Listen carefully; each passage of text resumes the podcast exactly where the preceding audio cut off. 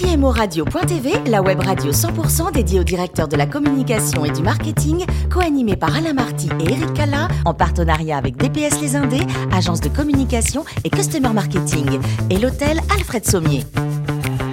Bonjour à toutes et à tous et bienvenue à bord de CMO Radio.tv. Vous êtes plus de 11 000 directeurs de la communication, du marketing et dirigeants d'entreprises abonnés à CMO Radio.tv. Nous vous remercions d'être toujours plus nombreux à nous écouter chaque semaine.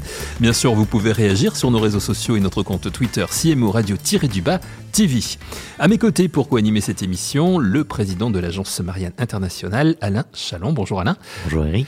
Nous recevons aujourd'hui, euh, mon cher Alain, Philippe Taboret, directeur général adjoint en charge du marketing et de la communication chez CAFPI. Bonjour Philippe. Bonjour Eric, bonjour Alain. Bonjour. Merci d'être avec nous. On va commencer par euh, votre formation, d'autant que la plupart des personnes qui travaillent quand même dans le domaine des, finances, de la banque, euh, ou comme vous dans l'univers des courtiers, ces personnes-là ont une formation qui correspond à leur futur métier, en école de commerce souvent. Pas vous, Philippe, pouvez-vous nous dire quel a été justement votre, votre parcours, votre formation? Alors moi, d'abord, je viens du monde industriel puisque ma famille est industrielle, donc j'ai eu un parcours de, de formation technique euh, pour une école d'ingénieur. Et euh, en fait, c'est la rencontre d'une personne qui euh, m'a aspiré dans ce, cette idée de pouvoir offrir des services. En fait, on fait plus du, du conseil du service aujourd'hui que, que, de la finance hein, dans notre activité de courtier. Et il démarrait, enfin, il démarrait pas son activité mais elle était toute réduite. Et il m'a donné envie de me lancer, et donc j'ai abandonné tout ce que j'avais entrepris jusqu'à présent pour entrer dans ce monde-là. Voilà, L'envie d'entreprendre. Et ça, on est dans les années quoi, 80 euh Pour moi, on est dans les années 85. La société existait depuis une bonne dizaine d'années, hein, puisqu'elle fête ses 50 ans cette année, euh, justement, et on démarrait une grande aventure. Et avant cela, vous avez été pendant trois ans euh, professeur aussi. Ça, enseignant, oui. Enseignant en, lycée technique. Ouais, ouais, BTS, bien évidemment. Je formais euh, aussi en formation continue. J'avais 25 euh, ans et j'avais des, des, adultes que je formais. c'était une belle expérience. Alors, c'était pas pour vocation, c'était avant de rencontrer donc Elias Souline, le fondateur de CAFPI. un passage qui m'a permis de, de, vivre une expérience. Je voulais pas rentrer dans le monde industriel, justement, papa, mon frère travaillait chez Safran, hmm. mon oncle travaillait chez Air France. Enfin voilà à quoi j'étais destiné. Euh, euh, et, en définitive, je m'en suis échappé. Voilà, rencontre avec Elia Souline. Donc là, on est, on est dans les toutes premières années de, de CAFPI, CAFPI 80, 85. C'est le développement. Ouais, c'est vraiment le. le, Alors, comment ça se passe? On est une dizaine de personnes, donc euh, essentiellement la famille euh, d'Elie, son frère, euh, qui a beaucoup participé au développement de l'entreprise, qui est le président actuellement, ses sœurs, et puis quelques quelques conseillers clientèle. On invente un métier, c'est-à-dire qu'on va faire l'intermédiaire entre le client et la banque pour obtenir et financer des projets d'acquisition immobilière, des investissements immobiliers, tout ce qui touche aux, aux grosses sommes à emprunter pour un projet de vie. Et c'est du B2B au début, hein, c'est ça? Alors, On travaille beaucoup avec les professionnels immobiliers, les notaires, les constructeurs, promoteurs, agents immobiliers, marchands de biens, pour effectivement accompagner leurs clients dans cette démarche, puisqu'à l'époque c'était très compliqué d'obtenir un crédit. Hein. C'était pas du tout le monde d'aujourd'hui, euh, la finance. Il y avait d'un côté les banques qui étaient plutôt des institutions euh, euh, financières, presque, presque des, des établissements publics quasiment à l'époque, et puis quelques banques spécialisées. C'était les taux étaient très chers, les solutions n'étaient pas souples. Enfin voilà. Donc on apportait un peu de fluidité et de solution dans, dans ce monde. Et surtout, j'imagine aussi, euh, bah on va sur le terrain, hein, c'est essentiellement ça, l'activité. Ah bah, le, le, le, le, business consistait effectivement, et j'ai commencé par, par faire cela, au même titre que d'ailleurs les fondateurs, hein, euh, de, de, de, pouvoir aller euh, rencontrer, enfin de prendre ces arguments, d'aller voir des, euh, des, des, professionnels immobiliers, puis de leur proposer nos services d'accompagnement de leurs clients pour accélérer les ventes, trouver des financements solutionnés, enfin pour leur permettre de mieux vendre les, les produits qu'ils vendaient, donc des, des biens immobiliers et, euh, donc euh, de rencontrer des professionnels immobiliers, les convaincre, ensuite rencontrer les clients, les conseiller, les accompagner. C'était pas simple, surtout qu'en plus à l'époque cette mentalité euh n'était pas celle d'aujourd'hui. On compare les prix, on ne fait plus confiance à personne, on aime bien être accompagné dans cette démarche. Hein. L'internet y a beaucoup participé depuis 2000. précédemment, on se méfiait de tout ce qui était intermédiaire, etc. Donc c'était un autre monde, une autre époque. Et dans ces premières années, vous êtes, vous êtes combien de collaborateurs là? Vous, quand vous arrivez Moi, quand je rentre, on est une dizaine. Rapidement. Alors c'est une période 85 où justement la réforme bancaire du système bancaire français a permis l'ouverture à notre activité. On a commencé à développer. Moi, j'ai rapidement, au bout de deux ans, pris la direction de l'agence parisienne, la deuxième agence CAFPI à l'époque. Maurice, le, frère, lui a pris une agence s'occuper du 94, donc monté une agence dans le Val-de-Marne, à Champigny-sur-Marne pour être précis. Et puis petit à petit peu, en fait, notre rôle c'était de développer. Donc là, je passais en rôle de développeur-manager et qui consistait à recruter des équipes à ouvrir des agences. Et euh, donc je m'occupais moi de, de l'Île-de-France. Après. Euh, euh, Maurice Assouline lui est parti en province, ouvert à Nice, à Lyon, et on a commencé à, à se multiplier comme ça sur toute la France. Voilà, et puis il y a les années 2000, on va, on va sûrement euh, en parler, les années 2000 avec Internet qui, qui fait exploser véritablement. C'est ça, donc moi, en fin des années 90, je quitte le réseau euh, après l'avoir pas mal développé. On a déjà un certain nombre d'agences en France pour euh, réintégrer la direction générale et m'occuper justement euh, du marketing et de la communication dans l'objectif de faire connaître notre activité qui n'était pas connue du grand public. Et euh, je suis ni marketeur ni euh, responsable de la communication, mais j'avais seulement le bon sens d'avoir la certitude et la conviction que ce métier allait se développer et devenir vraiment quelque chose de très important, ce qu'il est devenu aujourd'hui, et qu'il fallait s'en charger, fallait s'en occuper, fallait l'accompagner, pas seulement vendre, mais aussi savoir le promouvoir. Et mon rôle a été, à partir de 98, pour être précis, de porter la bonne parole, de prêcher auprès de la presse essentiellement, les médias de l'époque, le service qu'on apportait pour se faire connaître du grand public. Internet nous y aidait, donc j'ai développé tous les outils Internet, participé à leur développement. Alors bien sûr, en n'étant pas un spécialiste de toutes ces activités, je prenais des spécialistes autour de moi, des, gens compétents en la matière, mais je guidais la ligne et, j'ai permis effectivement de faire évoluer euh, euh, à la fois euh, le métier de courtier, mais aussi participer de plus en plus euh, de ma vocation. On se connaît un petit peu Eric dans un autre monde. Euh, participer aussi au projet d'accession à la propriété, de faire croître l'accession à la propriété et la construction du, du logement, voilà, de manière plus générale. Avant de laisser la parole à Alain Chaland, qui a aussi des questions euh, pour vous, Philippe. Euh, CAFPI, en quelques chiffres, ça donne quoi? Chiffre, chiffre d'affaires, nombre de collaborateurs? Vous étiez, vous nous disiez... Euh, une, dizaine en 85. Aujourd'hui, on est 1550 personnes, 1000 conseillers à peu près, plus tout le, tout le reste, c'est des services support. 250 agences en France. On est installé au, on vient à Lisbonne au Portugal. On est au Maroc. Donc, on a pas mal développé depuis. oui, c'est 150 millions de chiffres d'affaires hein, en mhm. moyenne. Euh, par an de services, de prestations de services, puisque nous sommes euh, juste sur des commissions flat euh, sur les dossiers que nous accompagnons. Alain? effectivement, vous, vous, intervenez dans un marché qui est, qui est relativement bataillé avec d'autres grands acteurs, etc. Qu'est-ce qui fait qu'aujourd'hui, quand je suis à la recherche d'un crédit, je vais pousser la porte d'une agence CAFI versus une agence meilleur taux ou Empruntis ou d'autres concurrents? La, la, différence, alors, euh, tous nos concurrents aujourd'hui euh, de taille euh, sont apparus justement à la période des années 2000 sur un modèle qui initialement devait être simplement un modèle complètement distanciel, les outils Internet permettant de comparer des produits, etc. Ce qui n'a pas fonctionné à l'époque, c'était la bulle Internet des années 2000.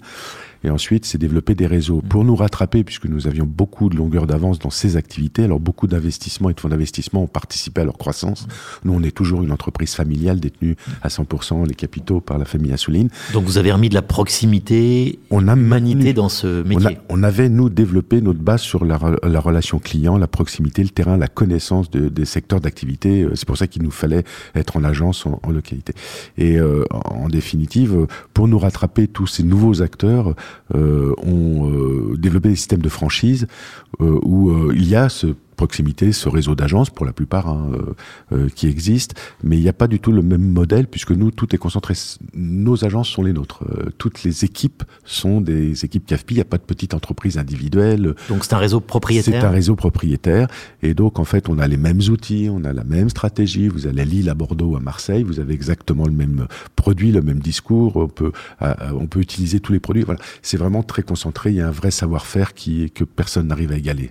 Donc il y a une homogénéité en fait dans le traitement des clients sur tout le territoire. Et donc pour le client, qu'est-ce que ça représente Bien sûr une homogénéité. Pour le banquier, une garantie, puisqu'on apporte effectivement les mêmes méthodes de contrôle. On contrôle l'ensemble de notre réseau. Aujourd'hui, on est depuis 2012 une profession réglementée avec beaucoup de contraintes.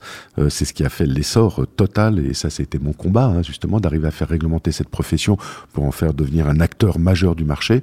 Aujourd'hui, on traite un client sur deux en France à peu près euh, pour le financement de leur projet immobilier. Quand vous dites on traite, c'est C'est l'ensemble de la profession. non, l'ensemble de la profession. C'est-à-dire qu'aujourd'hui, il y a dans la production de crédit, il y a un crédit sur deux qui est intermédiaire. Absolument. Intermédiaire.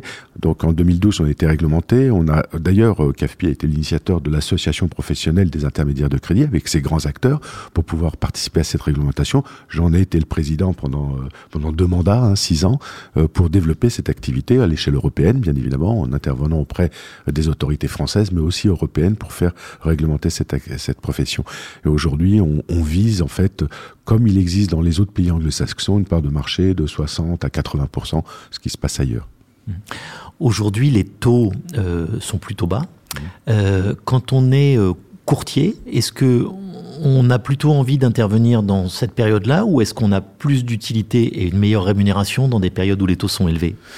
Alors peu importe, ce qu'il faut, c'est que les, les choses bougent euh, généralement, mais aujourd'hui la question euh, se déplace. En fait, au départ, on venait nous voir essentiellement pour les questions de coûts, euh, négocier à votre place le crédit, pouvoir faire le tour des banques sans avoir à se À se prendre la tête, à se mobiliser. C'est très compliqué, il faut du temps, Euh, et donc on, on cherchait le coût. Aujourd'hui, on offre toujours des conditions qui sont euh, euh, fort agréables et beaucoup plus agréables souvent que le propre banquier du client pour des questions de, de, de volumétrie et de choix.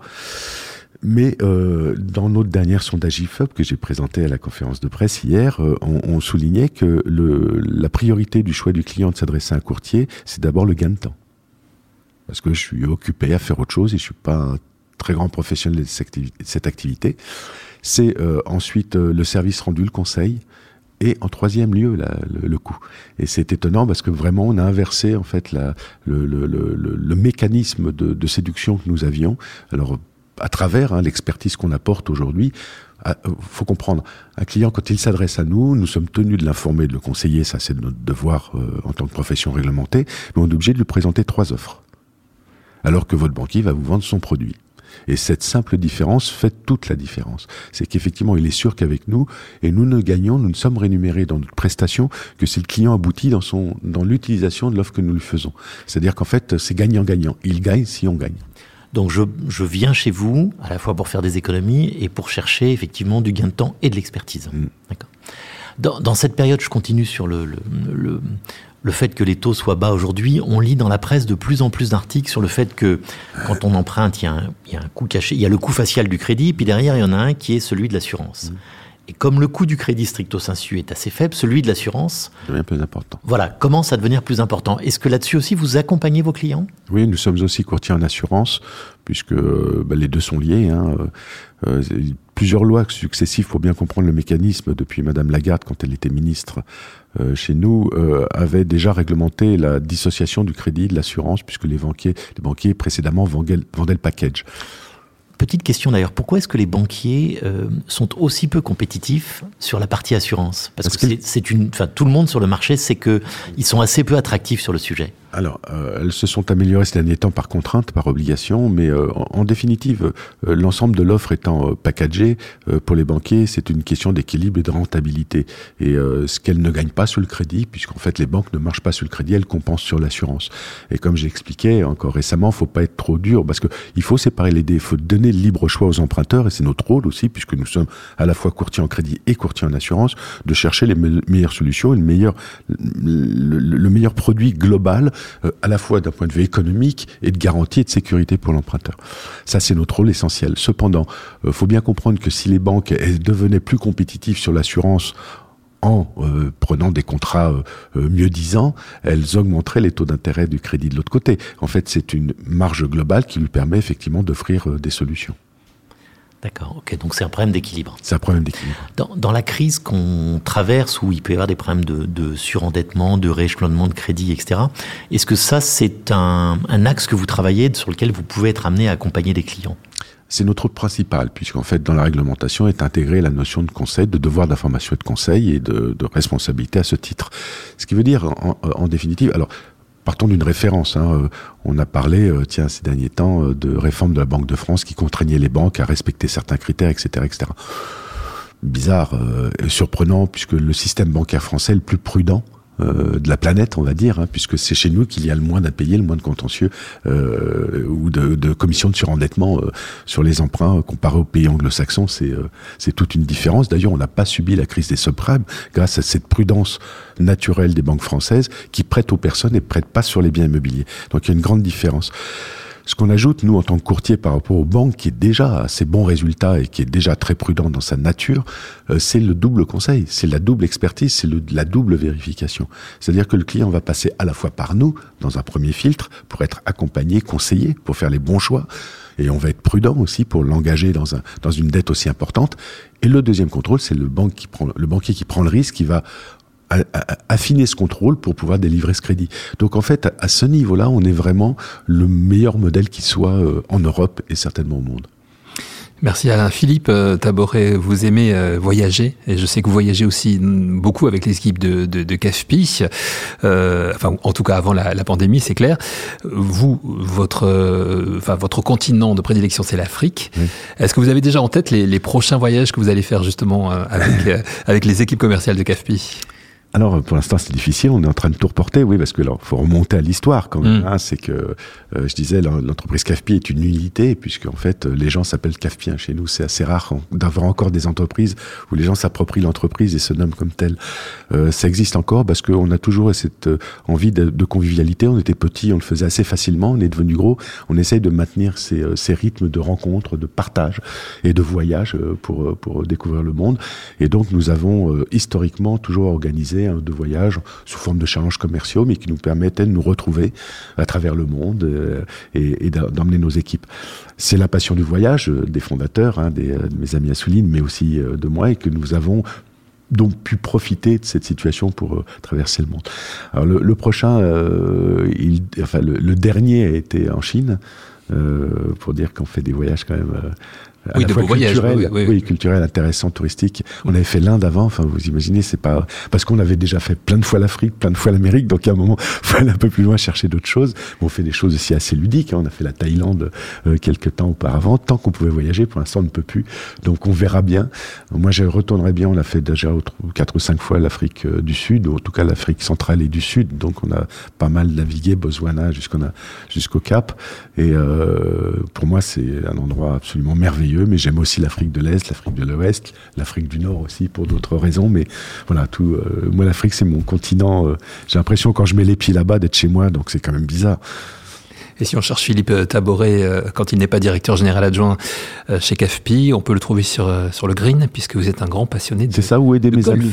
aider beaucoup mes amis dans le business, parce que bah, il me faut confiance. Donc j'ai beaucoup de gens dans, le, dans, dans, leurs propres affaires à évoluer, à développer. Et puis ma passion, c'est le golf, effectivement. Mm. Donc ces amis aussi, je partage du temps avec eux sur les, sur les greens voilà, et, et, sur les fairways. Et, et dans la, la, catégorie aider vos amis, c'est aussi quelque part l'idée de maintenant de, de de la transmission ou de, ou de, la suite oui, ça je le fais chez CAFPI parce que bien évidemment j'arrive à un âge maintenant, il va falloir penser à, l'après.